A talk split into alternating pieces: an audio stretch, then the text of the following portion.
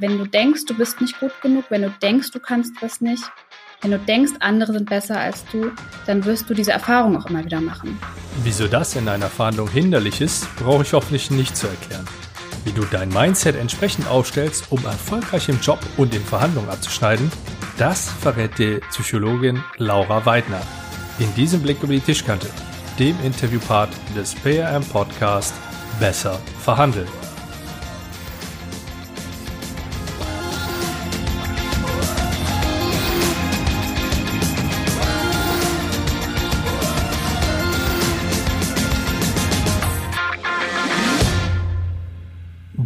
Wirst von diesem Interview profitieren, denn mit Laura Weidner blicke ich gemeinsam über die Tischkante in die Welt der Psychologie.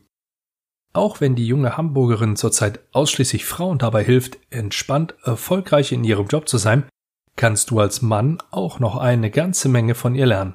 Da bin ich, Andreas Schrader, mir sehr sicher, denn gerade das Thema Mindset ist sowohl in meinen Inhouse-Workshops als auch in den Einzelcoachings immer ein gefragter Punkt. Und genau dazu liefert Laura sehr, sehr gute Einblicke in diesem Interview. Dich erwartet ein unterhaltsames und mit vielen guten Ratschlägen versehenes Gespräch mit einer selbstbewussten Frau, die den Sprung in das Haifischbecken der Trainer, Coaches und Berater gewagt hat und sich darin pudelwohl fühlt. Viel Spaß beim Blick über die Tischkante mit Laura Weidner. Ja, wie gesagt, also ich ich habe jetzt hier Laura Weidner am, am Mikrofon und Laura, du bist selbstständige Unternehmerin, ausgebildete Psychologin und fokussierst dich darauf, Frauen dabei zu helfen, dass sie entspannter und erfolgreicher in ihrem Job sind. Und das machst du überwiegend beziehungsweise hauptsächlich noch durch Online-Programme. Laura, an der Stelle möchte ich auch nicht allzu lange um den heißen Brei herumreden und dir jetzt schon mal das Feld überlassen. Sag uns doch mal fünf Dinge, die wir über dich wissen sollten. Hallo Andreas. Bevor ich das tue, erstmal vielen Dank, dass ich hier sein darf. Da freue ich mich sehr drüber und äh, hast mich auch gut vorgestellt. Genau meine meine Leidenschaft ist es, andere Frauen zu unterstützen, entspannt erfolgreich zu sein, weil gerade wir Frauen dazu neigen, uns mit Selbstzweifeln, Perfektionismus, Leistungsdruck und dem ganzen, ähm, ich nenne das immer, ich hoffe, das ist in Ordnung, mein Fuck, häufig selbst im Weg stehen und das äh, Leben schwer machen. Und fünf Dinge, die man über mich wissen muss. Ähm, ich hatte mir so ein paar Punkte aufgeschrieben. In einer Reihenfolge wurde direkt zu Hause kritisiert dafür, weil ich das dann doch auch ganz kurz per WhatsApp mal meinem Mann oder meinem zukünftigen Mann geschickt habe. Und der hat dann gesagt, wieso stehe ich nur auf Punkt 4? Das muss ich jetzt auf der Stelle ändern. Ich habe es, ja, war die falsche Reihenfolge. Also Punkt Nummer eins, den man unbedingt über mich wissen sollte, ist natürlich, ähm, ich heirate den tollsten Mann der Welt. und was man dann auch über mich wissen sollte, ist, jetzt findet man mich unter Weidner und dann später unter Kellermann, weil ich den Namen ändere. Genau. Punkt Nummer zwei, ähm, was echt wichtig ist, auch, ja, was auch meine Klienten immer wieder merken, ist, ich bin ein Wadenbeißer. Also das merken nicht nur meine Klienten, sondern das weiß mein gesamtes Umfeld. Wenn ich was wirklich will, dann bleibe ich dran. Aber dann muss ich es auch wirklich richtig wollen aus dem tiefsten Herzen raus. Und dann lasse ich auch nicht los. Ich bemühe mich aber dabei auch humorvoll zu bleiben, um nicht zu verbissen zu werden. Ja, Punkt Nummer drei. Ich habe eine richtige Zahlen, Daten, Fakten Allergie. Also man könnte wirklich sagen, ich hasse Zahlen, Daten, Fakten.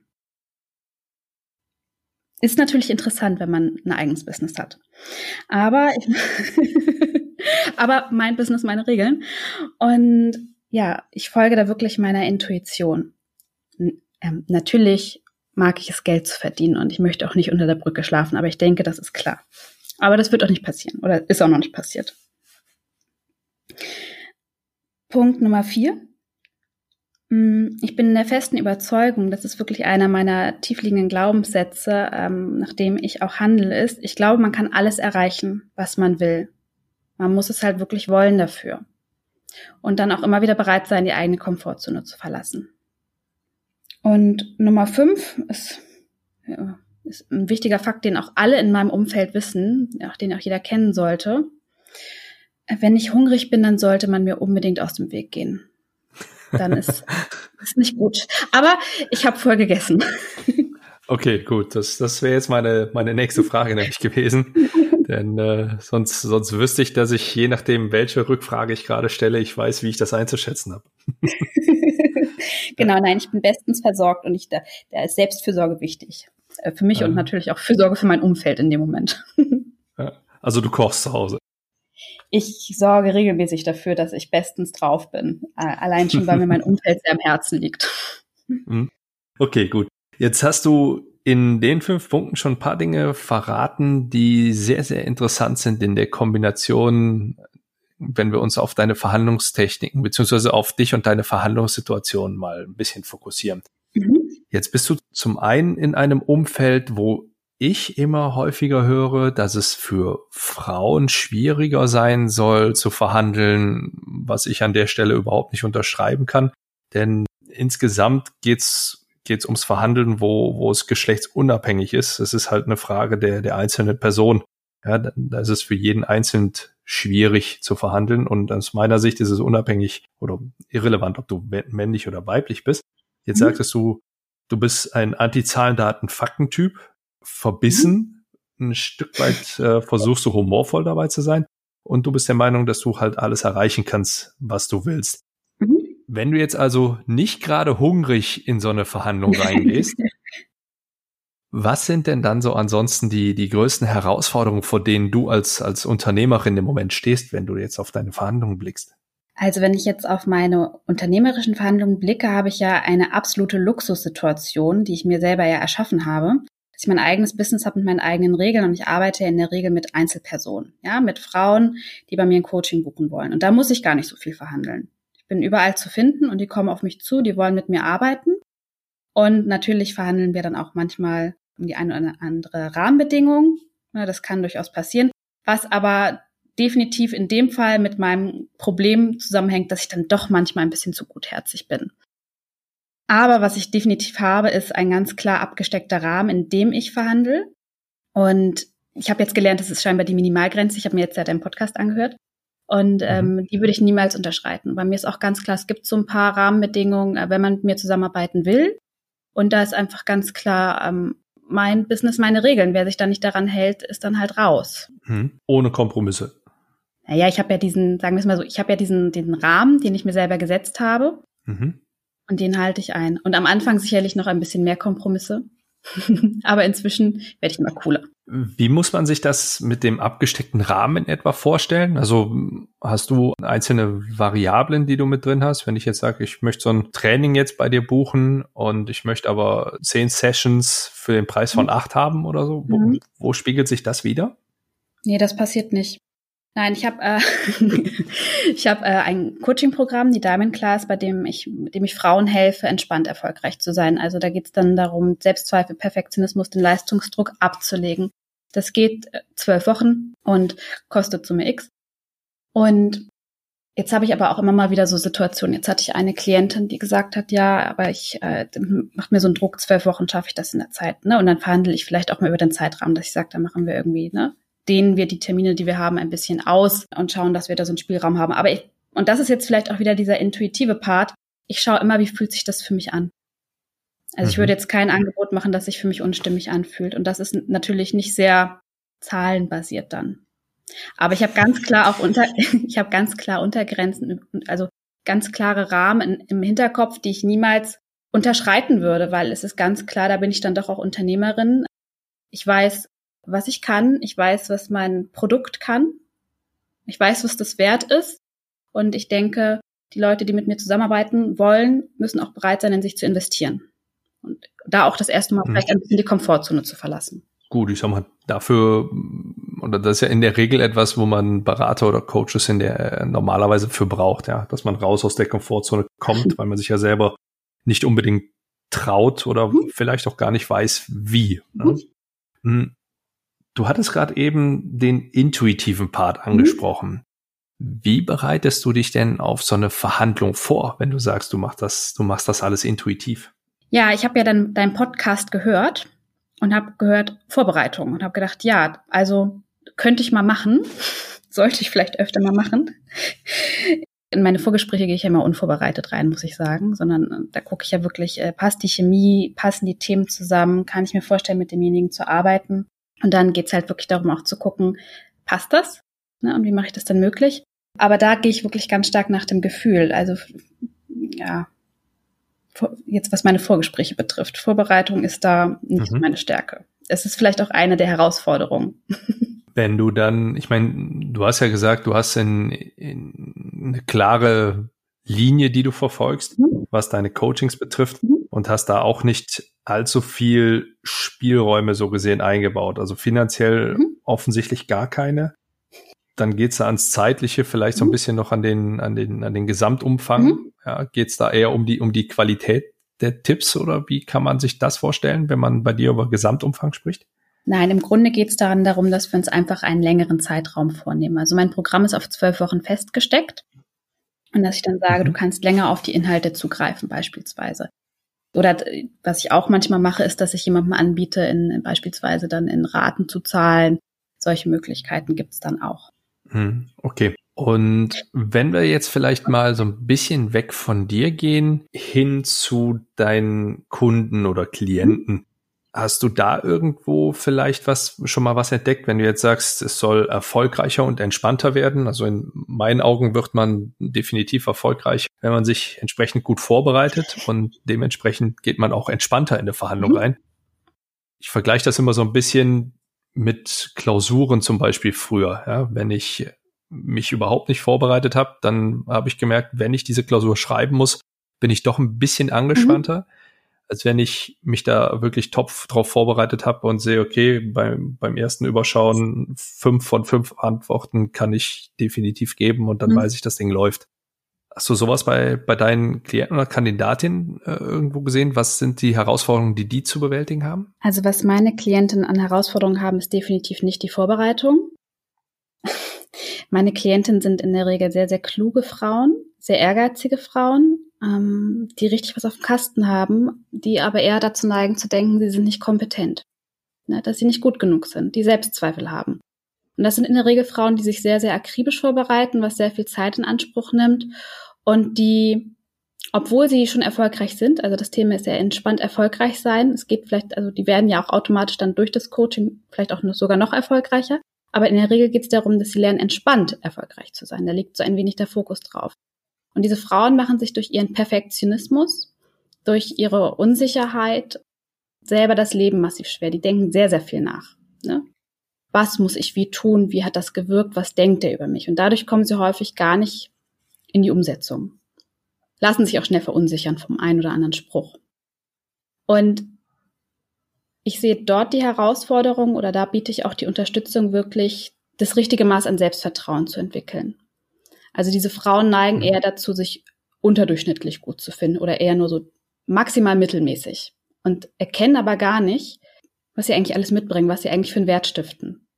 Und ich sehe meinen Job darin, die Frauen darin zu unterstützen, zu lernen, ihre Gedanken in den Griff zu kriegen. Also nicht neigen sehr stark zum Overthinking, dass sie damit aufhören, dass sie lernen, auch ein bisschen gelassener zu werden und dass sie tatsächlich eher wegkommen von diesem, ich sag mal, von diesem Kontrollthema, von diesem sich immer wieder vorbereiten und auch ein bisschen Mut zur Lücke haben, weil das auch sehr, sehr viel mit dem Thema Versagensangst assoziiert ist. Das klingt ziemlich genau nach einer ganzen Menge, äh, ich nenne es mal ganz krass auf den Punkt gebracht, Probleme.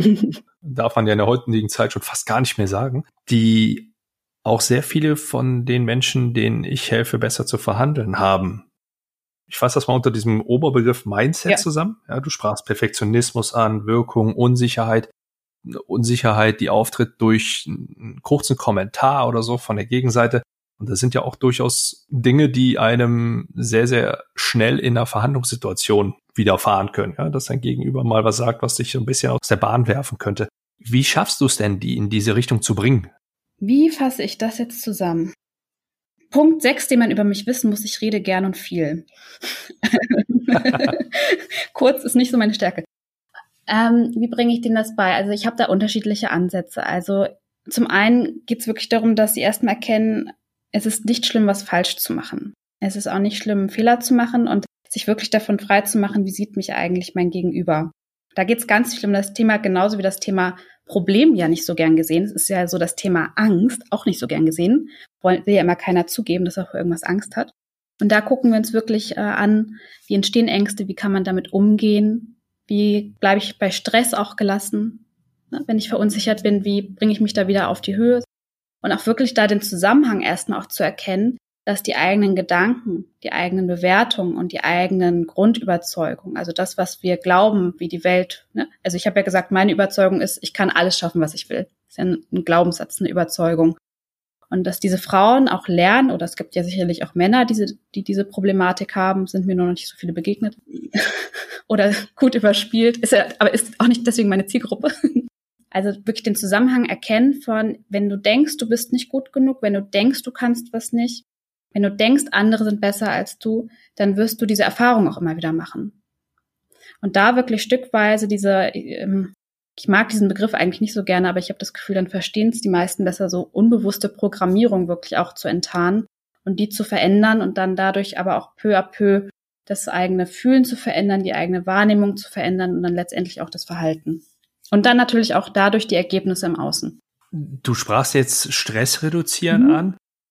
Verhandlungssituationen sind ja in der Regel immer stressig. Also wer mir erzählt, der geht total entspannt in eine Verhandlung rein, der lügt in meinen Augen faktisch. Mhm. Hast du denn vielleicht so ein, zwei Tipps, wie man schnell Stress reduzieren kann oder vielleicht im Vorfeld dafür sorgen kann, ja. dass er gar nicht erst auftritt? Ja, also als allererstes, was, was ich ganz wichtig finde, ist, sich im Vorwege, also ich denke, der Fehler von vielen ist, dass sie sich im Vorwege ausmalen, was alles schiefgehen kann, ja?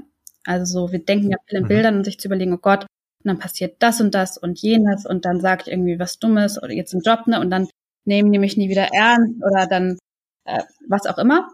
Und sich dann auch erstmal bewusst zu machen, okay, ich male mir ja gerade eine Katastrophe aus. Es gibt so verschiedene, ähm, das nennt sich in der Psychologie kognitive Verzerrung und eine kognitive Verzerrung sind Katastrophengedanken und erstmal zu erkennen, halt, stopp, das sind hier Katastrophengedanken. Und was ich dann immer gerne mache, ist wirklich dann auch zu fragen, ist das jetzt gerade hilfreich? Stärkt mich das gerade? Da antwortet man in der Regel mit Nein und dann auch wirklich zu überlegen, okay, was ist denn jetzt hilfreich? Und was ich in solchen Momenten schön finde, ist, sich Vorbilder zu suchen und sich zu überlegen, okay, wie würde. What would Clooney do? Ja, ich, ich mag das jetzt gar nicht sagen, da nimmt mich keiner mehr ernst, aber es gibt so eine sehr, sehr nette Serie, die ich immer geguckt habe. Und da gibt es so einen Typen, der ist immer obercool. Und also ich würde mich dann immer fragen, was würde Harvey Specter jetzt tun? aber jetzt nimmt mich keiner mehr ernst, aber das ist mir auch, um ehrlich zu sein, vollkommen egal. Genau. Und das ist, denke ich, auch ein anderer Tipp, sich frei davon zu machen, wie sehen dich andere. Da hast du eh nur ein gewissen, gewisses Maß an Einfluss drauf. Und dritter Tipp, auch mal über den, diesen Katastrophengedanken hinausgehen. Okay, mal angenommen, du versemmelst das Ding halt wirklich. Was ist dann am Tag danach? Was ist die Woche danach? Was ist ein Monat danach? Ein Jahr danach? Die Erde dreht sich weiter. Gut, also das sind Dinge, die man durchaus mit in die, in die Vorbereitung schon mhm. einbauen könnte, wenn ich das jetzt mal auf eine mhm. Verhandlungssituation projiziere. Also zum einen spielst du innerlich ein Worst-Case-Szenario durch, mhm. inklusive der, der Konsequenzen dann. Zum anderen versuchst du aber die Katastrophengedanken so ein bisschen auszuräumen mhm. oder mhm. generell dich davon zu trennen. Mhm. Ist das nicht ein Widerspruch? Nein. Das eine ist sich, also da muss man den Unterschied ganz klar sehen. Das eine ist, äh, die Menschen bleiben häufig, wenn sie im Stress sind, in dem Katastrophenszenario hängen. Und das ist ein Problem, wenn man immer nur wieder dieses Bild hat, wie man versagt oder etwas eskaliert. Das eine ist zu sagen, ich denke darüber hinaus, was ist danach alles und ich sag mal wieder etwas Abstand zu gewinnen von der Situation. Was ist den Tag danach, den Monat danach, die, ne, das Jahr danach? Da ist man nicht mehr in der akuten Situation drin, wirklich zu sagen, ist es denn wirklich so schlimm, wenn es dann passiert ist danach? Und das andere ist aber auch, sich bewusst zu machen, okay, es ist ein Katastrophenszenario, was ich mir hier ausmale. Und sich da nicht weiter reinzusteigern. Also es geht wirklich darum, nicht in diesem Szenario die ganze Zeit hängen zu bleiben.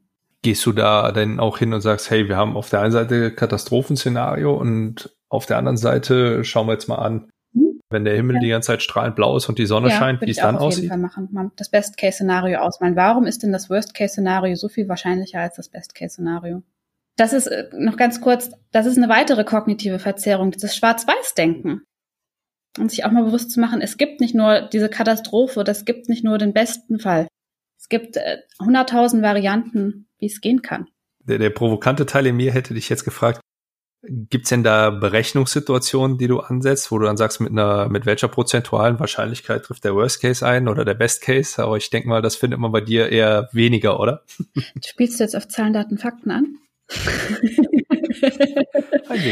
tatsächlich mache ich manchmal kleine Rechenspiele mit meinen Klienten.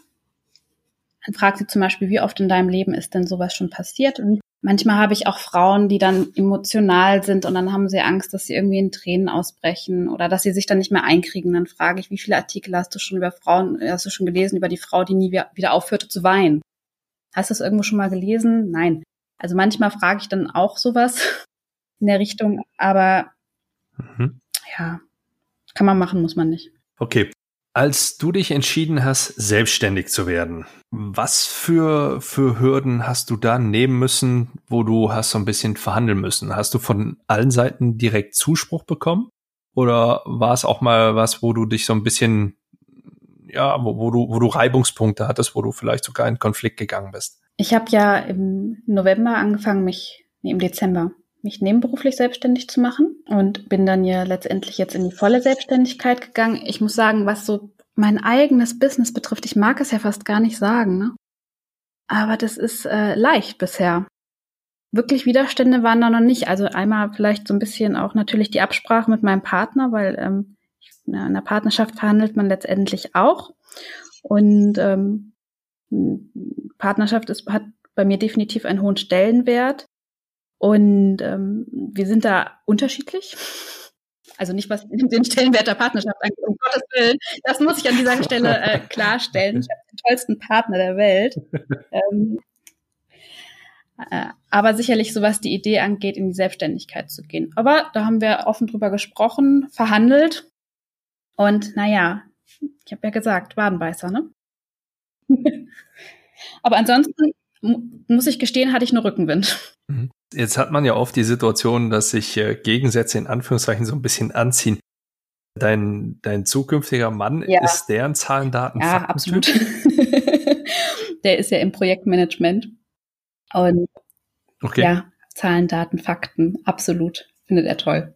Dann hast du eine Verhandlungssituation gehabt, die ich extrem kompliziert beschreiben würde oder als extrem kompliziert beschreiben würde, weil du zum einen einen krassen Gegensatz gegenüber hast, mit dem du ein Ziel erreichen solltest. Und zum anderen halt auch noch total emotional da, darin eingebunden bist. Wie ist das denn, wie, wie muss man sich das denn vorstellen, wenn ihr beide miteinander verhandelt? Wie muss man sich das vorstellen, wie wir das jetzt miteinander, wir miteinander verhandeln? Jetzt muss ich natürlich total aufpassen, was ich sage, ne? Das wird ja aufgezeichnet. Das kann ja gegen mich verwendet werden. Nein, hört keiner zu. wir sind unter uns. Er hört sich das ja natürlich am Ende an. Also Hoffentlich, was, ja. oh, mein größter Fan. Okay. Also ich denke, was bei uns den Vorteil mitbringt, ist, dass für uns beide Partnerschaften einen hohen Stellenwert hat und dass für uns beide ein ganz, ganz hohe, eine ganz, ganz hohe Priorität ist, dass der jeweils andere glücklich ist. Und unter diesem Aspekt verhandeln wir. Sieht man den, den Unterschied in der, in der Wirtschaftsverhandlung gegenüber ja. einer privaten Verhandlung, wo Win-Win ja. hoffentlich noch mhm. bis in alle Ewigkeit das Ziel sein sollte? Mhm. Ja, aber in dem Fall ist es wirklich so, dass wir natürlich wollen, dass der jeweils andere glücklich ist. Und äh, ich denke, bei mir ist sehr deutlich geworden, dass mich es sehr, sehr, sehr, sehr glücklich macht, wenn ich, ähm, wenn ich äh, mein eigener Chef werden darf oder meine eigene Chefin sein darf und da hm. mein, mein eigenes Unternehmen gründe. Okay. War denn in deinem Berufsleben, muss jetzt nicht zwingend im Rahmen deiner Selbstständigkeit jetzt auch sein, etwas, wo du sagen musst, das war was, was vollkommen in die Hose gegangen ist? Also eine Verhandlung, die vollkommen in die Hose gegangen ist? Total. Absolut. Welche Geschichte willst du hören? also, ich habe hab mir da natürlich im Vorwege drüber Gedanken gemacht.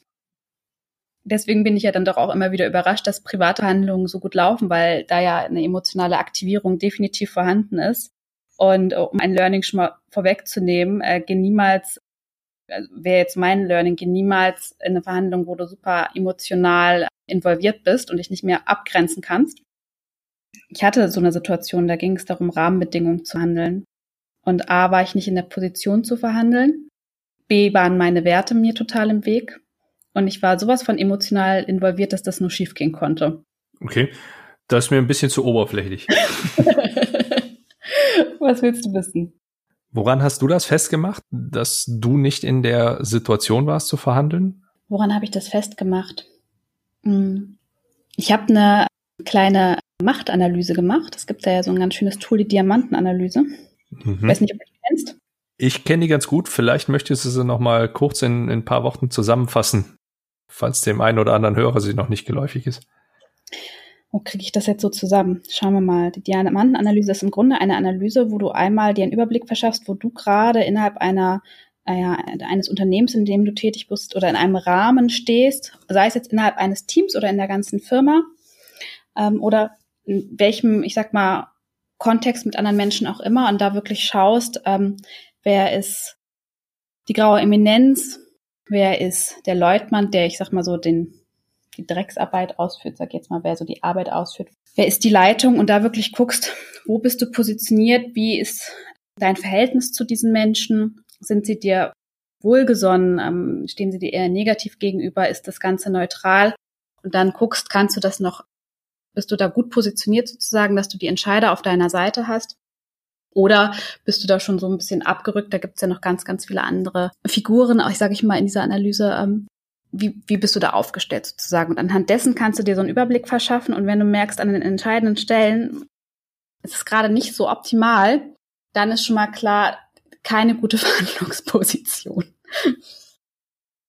Wobei man dann natürlich auch gucken kann, wenn man feststellt, es mm, arbeitet ganz einfach mit Plus, Null oder Minus. Wenn du jetzt feststellst, du hast an den entscheidenden Stellen nur eine Null oder einen Kreis, wie man es auch immer nennen will, dann kann man natürlich im Sinne der Vorbereitung, könnte man jetzt natürlich rein theoretisch gucken, wie, was tue ich jetzt, um wieder in die Gunst der Menschen zu kommen. Aber das hat in dem Fall auch so ein bisschen meinen Werten widersprochen.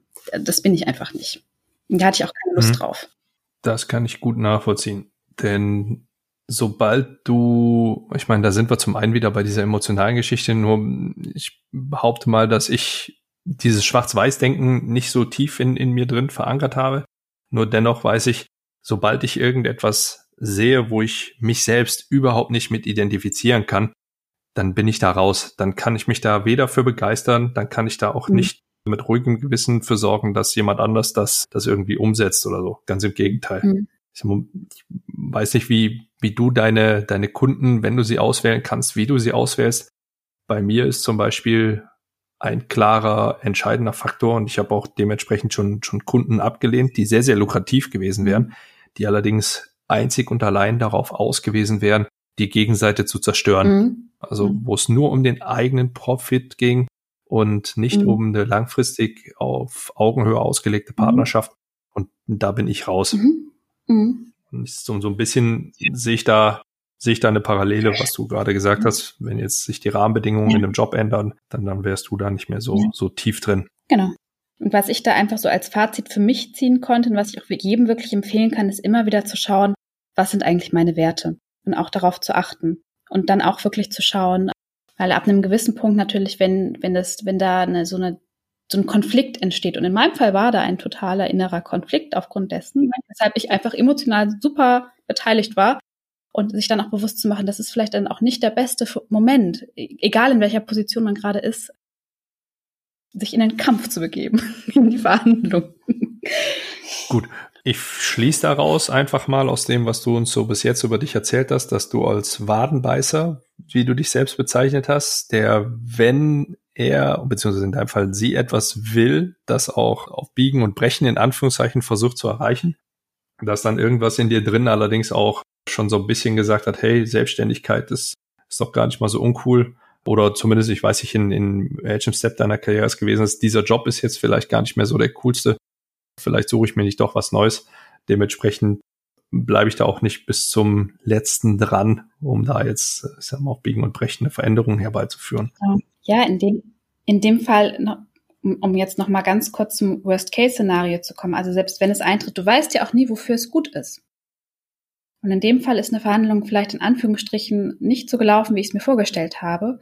Aber wenn sie nicht so gelaufen wäre, dann würde ich jetzt vielleicht nicht das machen, was ich jetzt tue.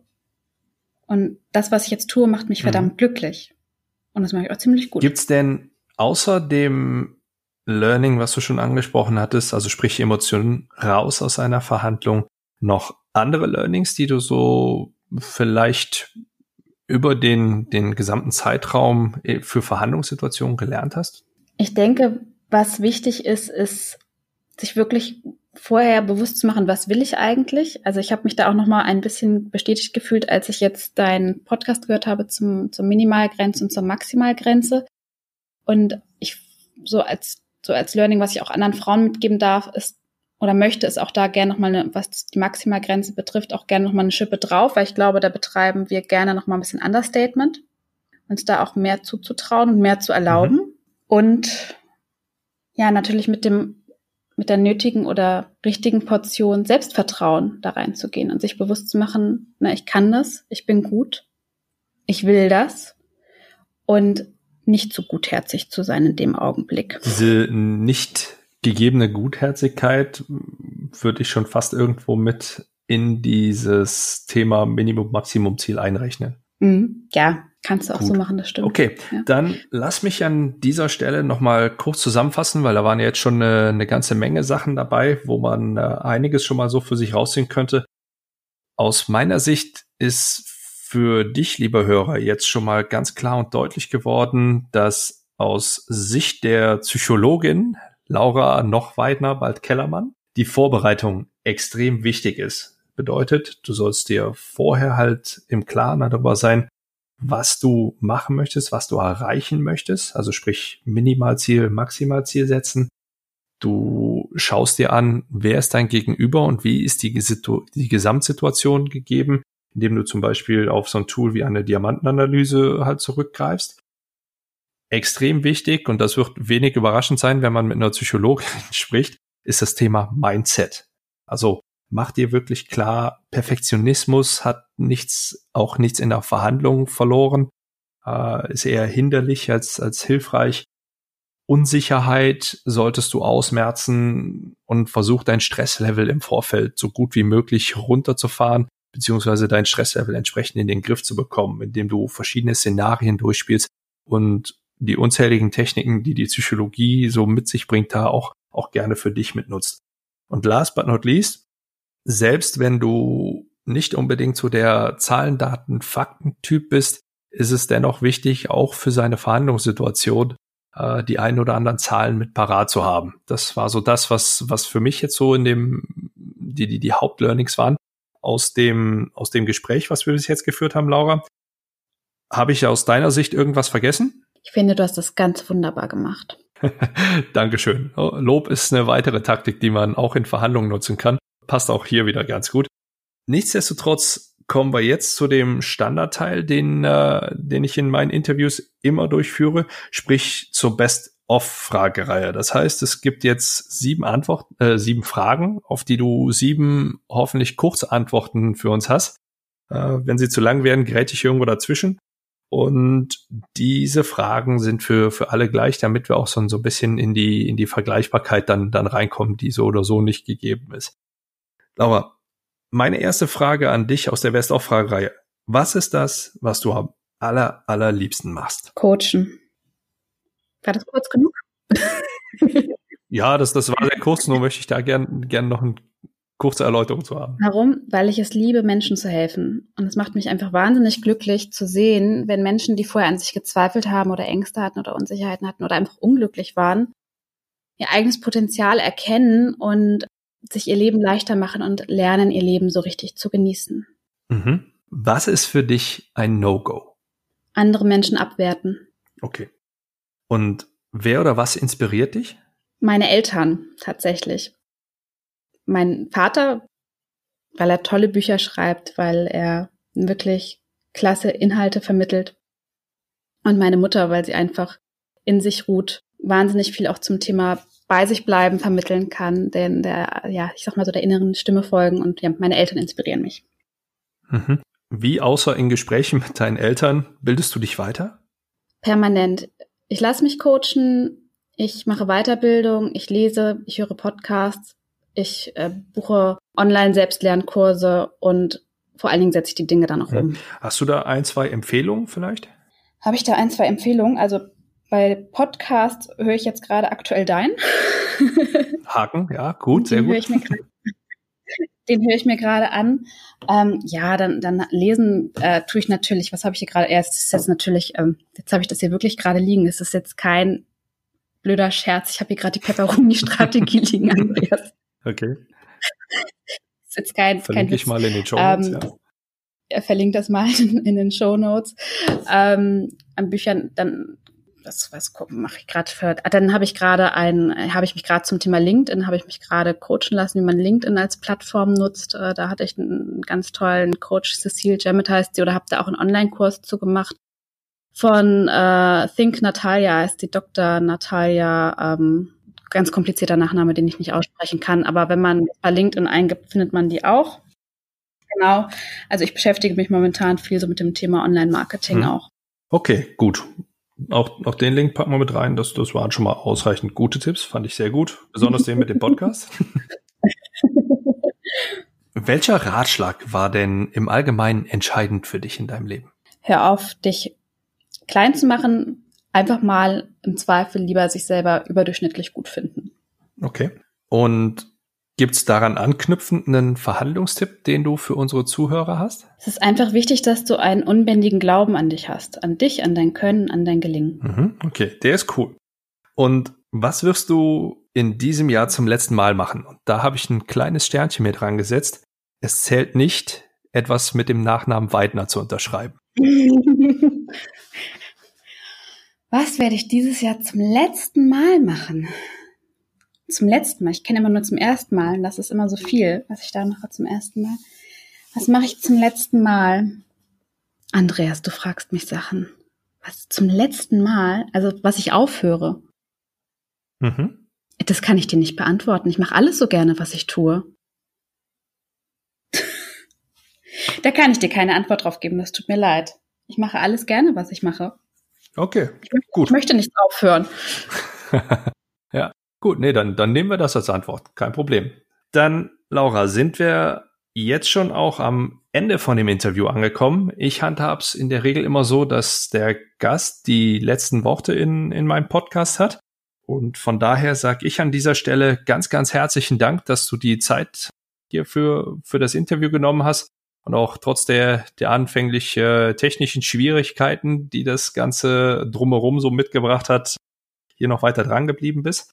Und es war wirklich ein sehr, sehr spannendes, sehr, sehr offenes und in meinen Augen sogar oder in meinen Ohren auch äh, sehr, sehr sympathisches Interview, wo jeder, glaube ich, einen sehr, sehr guten Einblick auch äh, bekommen hat in die, in deine Vorgehensweisen und äh, man auch davon abgesehen einiges für sich selber dann, dann mitnehmen konnte. Und das war wirklich ein, ein guter Blick über die Tischkante hinaus. Laura, wie gesagt, vielen Dank, schöne Grüße nach Hamburg und die letzten Worte kannst du jetzt gerne an unsere Hörer wenden. Dankeschön. Danke dir, dass ich hier sein durfte. Und mir ist doch noch eine Empfehlung eingefallen. Ich finde, wir dürfen das Leben und die Dinge auch nicht zu ernst nehmen. Und manchmal ist es halt auch ganz hilfreich, das Ganze als Spiel zu betrachten. Einfach ausprobieren und einfach machen.